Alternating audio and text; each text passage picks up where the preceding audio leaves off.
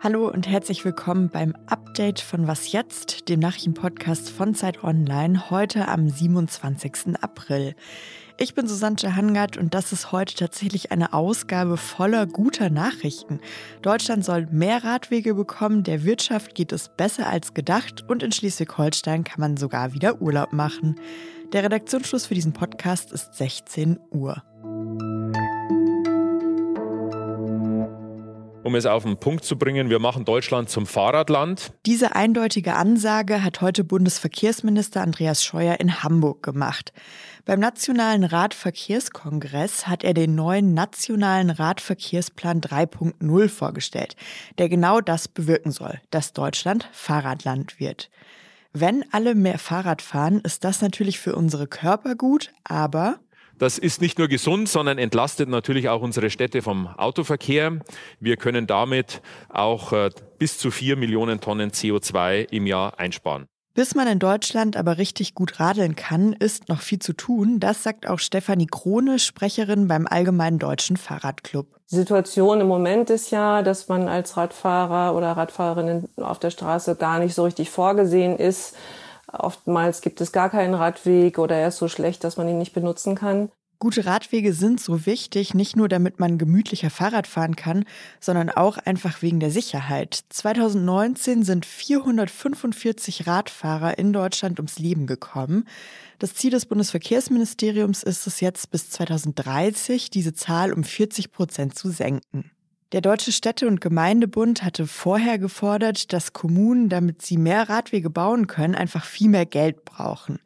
Normalerweise hört man ja oft, dass es eben nicht genug Geld gibt, dass kein Geld da ist. Aber Scheuer hat heute versprochen, daran mangelt es nicht. Und es hat es noch nie gegeben, so viel Geld wie nie zuvor. Und deswegen können wir eben jetzt auch in ganz große Projekte gehen, zum Beispiel Radschnellwege, Schon bis 2023 will der Bund etwa 1,46 Milliarden Euro in Radverkehr investieren. Kommen wir vom Bundesverkehrsminister zum Bundeswirtschaftsminister. Peter Altmaier hat heute in der Bundespressekonferenz eine Prognose vorgestellt, wie sich die Wirtschaft in diesem Jahr wohl weiterentwickeln wird. Wie Sie alle wissen, ist die Pandemie- und Infektionslage weiterhin ernst. Umso Wichtiger ist es, dass wir auch die äh, positiven Entwicklungen zur Kenntnis nehmen. Und ähm, dazu gehört ganz eindeutig, dass die deutsche Wirtschaft robust ist, dass die deutsche Wirtschaft weiter wächst und dass wir die Chancen haben, mit einem Aufschwung in den nächsten Monaten das alte Vor-Pandemie-Niveau der Wirtschaftsleistung wieder zu erreichen. Die Bundesregierung geht natürlich davon aus, dass sich der Lockdown, in dem wir ja immer noch stecken, auf die Konjunktur auswirkt. Aber weil es in der Industrie und im Export wieder deutlich besser läuft, haben sie ihre Prognose für dieses Jahr angehoben. Bisher ging die Bundesregierung davon aus, dass das Bruttoinlandsprodukt um drei Prozent steigen wird in diesem Jahr. Jetzt haben sie diese Zahl erhöht auf 3,5 Prozent. Dieses Jahr ist das Jahr, in dem wir die Trendwende endgültig schaffen. Wir werden den Wirtschaftseinbruch nicht nur stoppen, sondern wir werden ihn umkehren.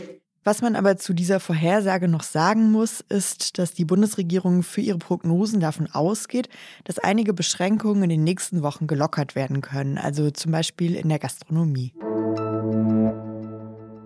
Tagsüber am Strand liegen und abends der Sonne dabei zuschauen, wie sie im Meer untergeht. Nach mehr als einem Jahr Pandemie habe ich natürlich totale Urlaubssehnsucht, wahrscheinlich genau so wie Sie alle auch.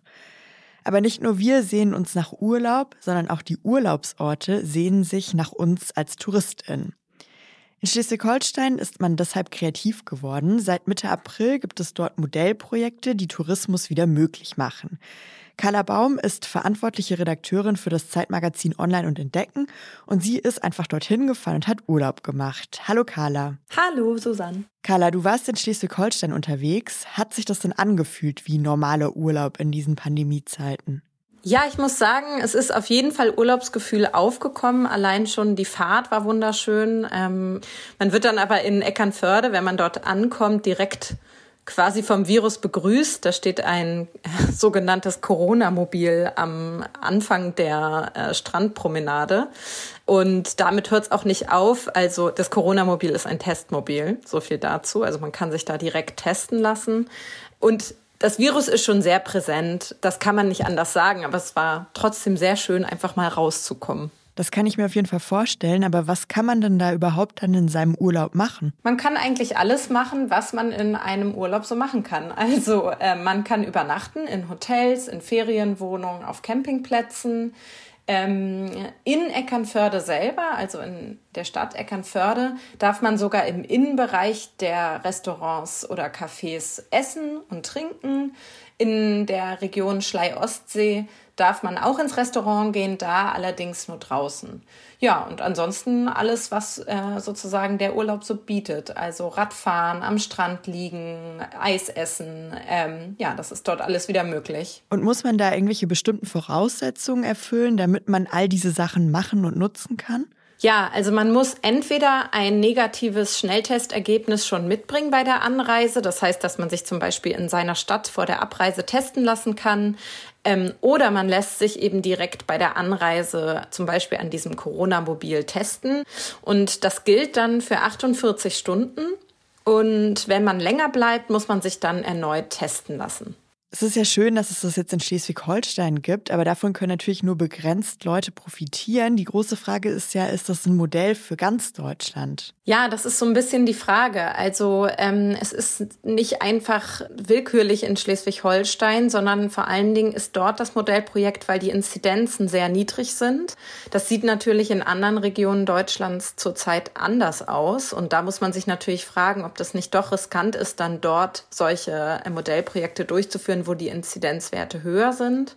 Und es ist natürlich schon, was man überlegen muss, ähm, auch ein bisschen komisch oder fand ich zumindest, dass dieses Modell auf Schnelltests beruht, weil man ja weiß, dass die nur für eine geringe Anzahl an Stunden überhaupt aussagekräftig sind. Und äh, dort gelten sie 48 Stunden ja, ich denke, das ist so eine pragmatische Kompromisslösung, aber auch da wird sich eben zeigen, ob das, ja, ob das erfolgreich ist, ob äh, man da wirklich die Leute, die infiziert sind, bei der Anreise oder waren. Man muss sagen, bis jetzt gab es nur sechs positive Tests bei diesen Massentestungen dort, ob man die da eben effektiv rausfischen kann. Vielen Dank, Carla. Alles klar, vielen, vielen Dank dir.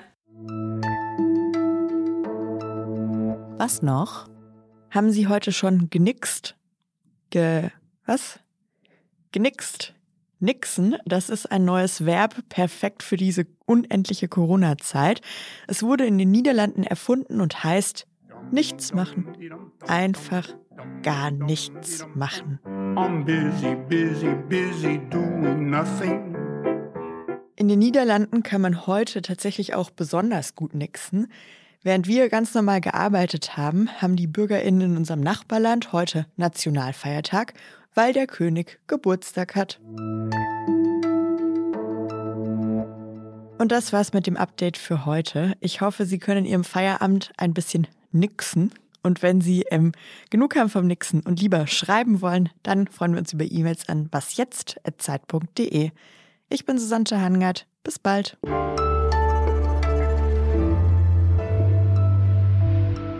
Also ich äh, komme aus Hamburg und war früher immer viel an der Nordsee, deswegen hatte ich die Schlei nie so auf dem Schirm, aber es ist wirklich wunderschön und ein echter Reisetipp.